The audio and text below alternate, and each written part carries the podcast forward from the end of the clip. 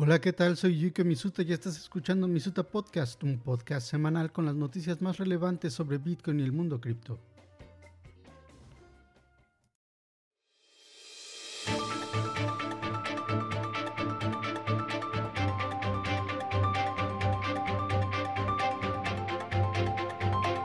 Esta semana en los titulares, las criptomonedas BSV pueden ser incautadas.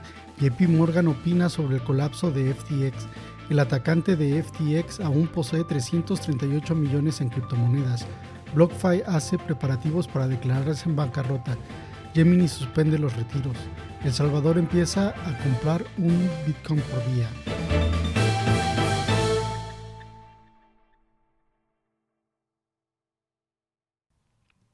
Las criptomonedas BSV pueden ser incautadas. El 10 de noviembre de 2022, la asociación de BSV, Bitcoin Satoshi's Vision, lanzó un nuevo cliente, el BSV 1.0.13, el cual contiene una posible bifurcación dura del protocolo o hard fork. En las notas del comunicado del cliente BSV 1.0.13 se describe un proceso llamado Digital Asset Recovery o recuperación de bien digital, el cual incluye un protocolo de operación de incautación. Dicho protocolo permite que cualquiera de las monedas BSV puedan ser incautadas.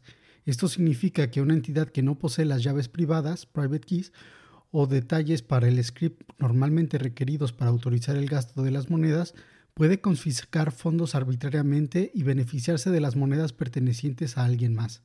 No hay fecha ni metodología de activación para el hard fork, por el momento no debería ocurrir ninguna división en la cadena, sino hasta que se produzca un bloque que viole las reglas viejas, esto es, hasta que una transacción de incautación sea incluida en el bloque.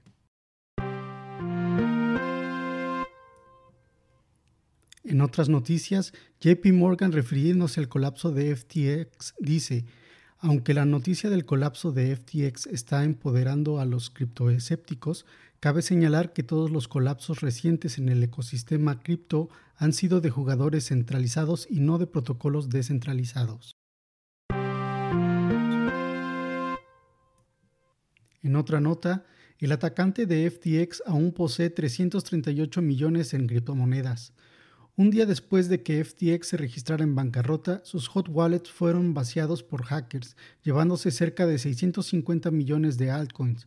Ahora, después de usar varios puentes y artimañas en cadena, el atacante se ha quedado con más de 367 millones a través de varias blockchain mayores. El atacante utilizó exchanges descentralizados en el proceso de lavado de las criptomonedas, según reportes de la compañía de inteligencia blockchain Arkham Intelligence. De acuerdo con el Elliptic, una compañía de ciencia forense en blockchain, el uso de puentes de cadena entrecruzados son ampliamente utilizados por hackers para el lavado de fondos robados. Chain hopping o salto de cadena, que es el movimiento de fondos robados entre diferentes blockchains, ayuda a los hackers a evadir el rastreo de las agencias judiciales. El jueves 17 de noviembre, el hacker que atacó el exchange FTX convirtió miles de criptomonedas BNB en Ether y BUSD, al parecer, las conversiones de las ganancias ilícitas suceden a la misma hora todos los días. El atacante, quien llevó a cabo la primera conversión el martes, parece que convierte las monedas casi a la misma hora del día. Las transacciones del martes, miércoles y jueves ocurrieron entre las 9 tiempo universal coordinado y las 11 tiempo universal coordinado. Múltiples direcciones vinculadas al drenaje de los fondos empezaron a moverse el martes, convirtiéndolos en 34.000 Ether. La dirección del monedero electrónico ahora mantiene más de 290.000 Ether y es actualmente el 36 monedero con mayor saldo de Ether.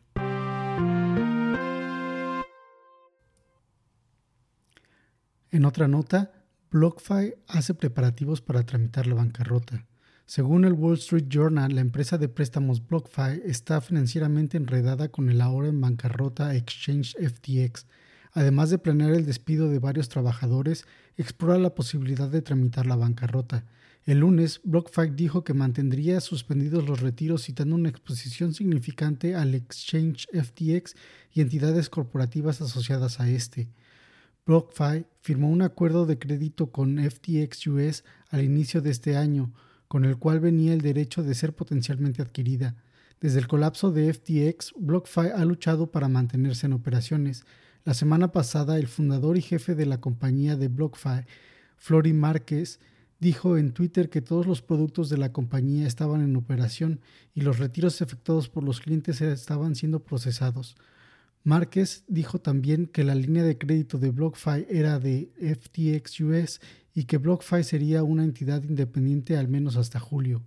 El Departamento de Protección Financiera e Innovación de California suspendió la licencia de préstamos el viernes, mientras el regulador estatal investiga al criptoprestamista. La suspensión durará al menos 30 días.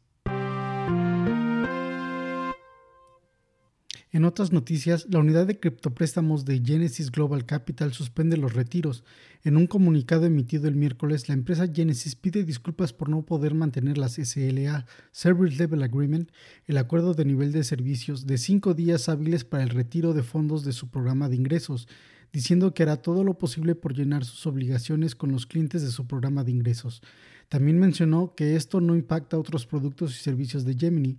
El exchange Gemini tiene una reserva uno a uno de los valores depositados y están disponibles para su retiro en cualquier momento.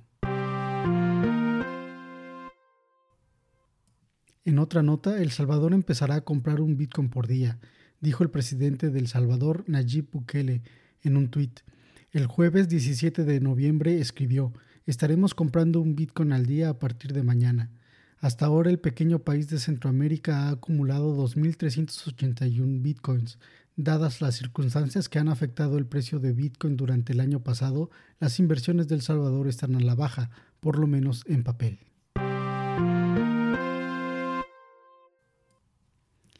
Gracias por tu atención. Sígueme en Twitter en arroba misutabushi, misuta con Z, bushi con B grande U S H I. Nos escuchamos la próxima semana.